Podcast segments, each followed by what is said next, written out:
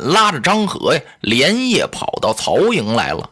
来到官渡，说他们要面见丞相请降。夏侯惇一听，嗯，张合、高览前来投降啊，丞相，我恐怕其中有诈吧，您要多加小心。哎，曹操摆了摆手，不必多虑了。如果二将真心实意来投降，我以恩相待。他们虽有异心，也可能变呢。立刻传令，开门相迎，把辕门大开，把这两员将啊给请进去了。二将一见曹操，双膝跪倒。曹丞相亲手把两员大将给搀扶起来了。哎，快请起吧。如果公路要用二将之言，不至有今日之败。今天两位将军肯来相投曹某，真好比微子去阴，韩信归汉也。曹操这两句话说的口气可不小啊。微子是谁呀？商朝的时候啊，最后一个皇帝叫殷纣王啊。那微子呢，就是纣王的哥哥。后来呢，纣王无道，信宠妲己，残害忠良。微子给他出了好多主意，他一次都不听。后来呢，气得微子离开他了，去投周朝。保周武王去了，那韩信归汉呢？韩信原来不是保着楚霸王吗？霸王看不起他呀，他才弃了霸王去投刘邦。说今天你们这两员大将啊，如果出的那主意袁绍要听，他就对了。之所以他没听啊，你们才像微子和韩信一样弃了他呀，到我这儿来了。为什么说曹操口气大呢？他虽然把张合、高览比作微子和韩信。可是他呢，把他自己呀也比成了周武王和汉刘邦了，说明曹操啊野心不小。他当即封张合为偏将军、都亭侯，封高览为偏将军、东莱侯啊。当时设宴给二位将军接风。这时候呢，许攸给他出个主意：丞相，趁着两员大将来降，您赶快进兵劫寨吧。曹操一听乐了，许先生。你又和我想到一处去了。高览、张合一听曹丞相要劫寨，他们两个愿意做先锋官，我们给开路。曹丞相一听，那可再好不过了。高览、张合当先锋，这俩人轻车熟路啊，来到袁绍大营，一声炮响，哎呦，这通杀呀，直杀到个后半夜，一直混战到天明啊，把袁绍杀了个马仰人翻，是折兵大半呢。一下子，他退兵好几十里，退兵就完了。荀攸告诉曹丞相：“丞相，您这时候可不能给他喘息的机会，干嘛呀？应该乘胜追击，还得打。这个时候，您可以派出些人去，扬言您已经分兵，一方面去取黎阳，一方面去攻叶郡，兵分两路，断其归路。袁绍听说之后，必然惊慌失措。”趁此机会，丞相您就趁虚而入，使袁绍可擒呐！哎呦，荀攸这主意可真厉害。他出个什么主意？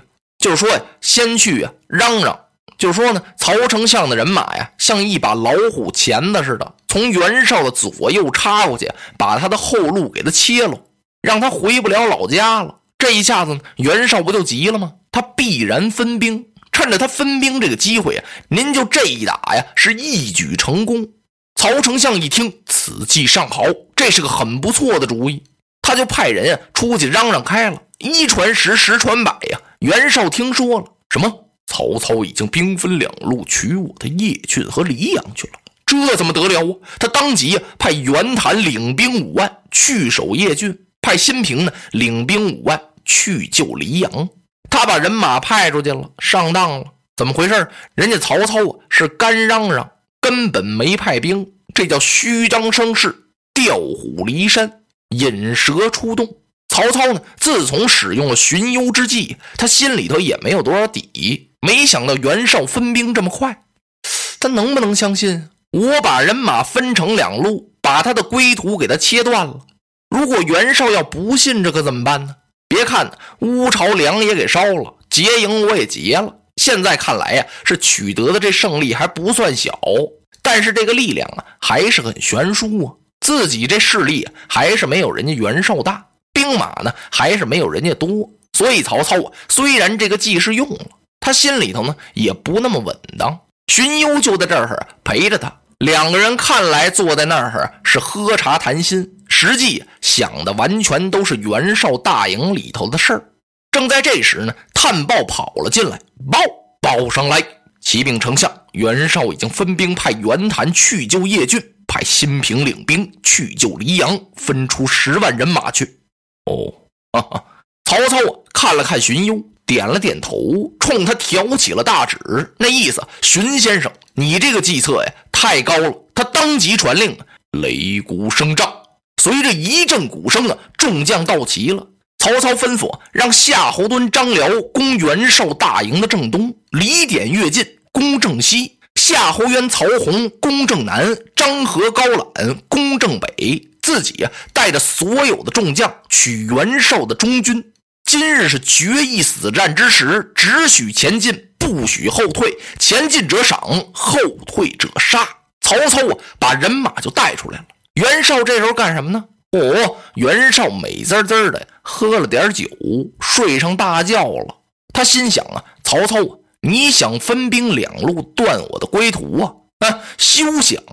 我已经把人马派出去了。现在你就再怎么能征惯战，你也没我的力量大呀。你想过了河取我的叶郡呢？啊，那是白日做梦。所以袁绍心里都很踏实，酒喝的也足，饭吃的也饱，觉啊。睡得也好，正睡着呢，大呼一下子，耳根子底下一声炮响，噌，袁绍就蹦起来了。啊，怎么回事？只见油大帐外边啊，轱辘进一个来。啊，报！哎呦，都不是正常音了。报上来，启禀主公，大事不好，曹操前来接应。哦，赶快给我盔甲伺候，是抬刀备备备马。袁绍说着，由的床上，光着袜底就蹦下来了。盔甲呀，什么也找不着了，刀马也不见了。哎呦，您瞧袁绍这惨相，穿着一身睡衣，脑袋上勒着块绸子，光着一双袜底儿，跑出来抓了一匹马，铲骑着。那马呀，连鞍子都没有，怎么办呢？没抓到啊，干脆就抓着那马的鬃毛得了，跑吧！带着他手底下几员将啊，还有他的儿子，稀里糊涂东一头西一头啊，让人家曹操给杀懵了。连东南西北都找不着了，混战到天明啊！袁绍再一看，自己原来呀由得叶郡一动身的时候，人马七十万，扎营百余里呀，那是多大的威风啊！如今再看看呀，身边只剩下八百来人了。就袁绍手底下那人马呀，光掉河里淹死的就不下几万。所有的锣鼓帐篷、辎重粮台、刀矛器械，全归了人家曹操了。这位曹丞相啊，光派人查点这个呀，就查了好几个时辰，才算查出点眉目来。忽然这时呢，由打帐外进来一个人，正是荀攸先生。他手下人怀里头抱着这么一大捆子书信，把这书信往桌案上这么一放啊，这是谁的信呢？感情啊，这都是由许昌啊发到袁绍那儿去的。也就是说呢，都是曹操身边的人给袁绍写的呀，私通之信。这里面呢也有情报，有军事的，有经济的，有政治的，反正什么都有吧。荀攸一看，丞相，您应该按照这书信的名字，把这些人都找着，赶快除掉，就是把这些人都得杀了。曹操看了看这些信，想了一想，啊，荀先生，我看就不必了吧？为什么呢？因为袁绍当时的势力太大了，不用说这些写信人呢。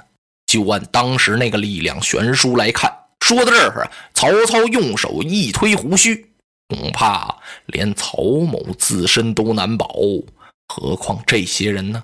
说到这儿，曹操吩咐立刻将这些书信全部烧毁，不再追问了。曹操不愧是个奸雄啊，就这一招啊，太高了。他收买多少人心？就翻着这些书信之后，不用说远处。光是在曹营里，有多少人把那心都提到嗓子眼里了？哎呦，曹丞相要按着名字这么一抠啊，一个也跑不了。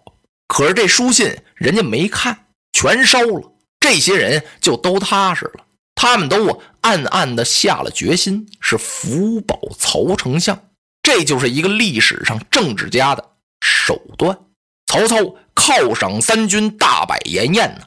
忽然，这时候啊，就听帐外有人喊：“我要面见曹丞相。”由外边捆进一个人来。曹操不看则已，一看赶忙弃离座位，走到近前，深施一礼：“哎呀呀，我当何人？原来是居寿先生。”嗯，居寿连一眼也没看曹操。曹丞相愿杀便杀，愿剐便剐，居寿不降啊！你让我投降你，没那事儿。曹操啊，冷笑一声，过去亲自把沮授的绑绳给松开，让沮授前来上座，自己亲自给沮授满酒。沮授先生，很可惜呀，本初无谋，不用君言呢。您何必这样执迷不悟呢？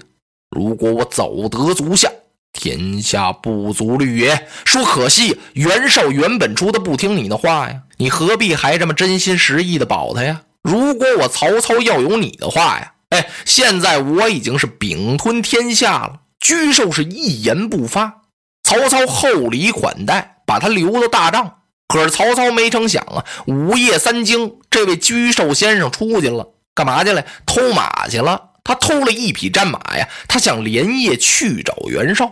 这下可把曹操给气了。曹操一想，你这个人真奇怪，抓住你我不杀你，我以朋友相待，把话都给你说明白了，你不单不听，还想去投袁绍、袁本初啊？我还留你何用啊？吩咐人将沮授斩首。沮授至死神色不变。袁绍、袁本初啊听说沮授先生临死还对他那么耿耿忠心，自己心里啊非常难过呀。他要抱着官渡惨败之仇，袁绍连传三支将令，让他长子袁谭、次子袁熙，还有他的外甥高干等人引雄兵前来助战。原本出要在仓亭与曹孟德是二次决战。落花葬黄冢，花蝶各西东。千年之后的我，重复着相同的梦。恍惚中。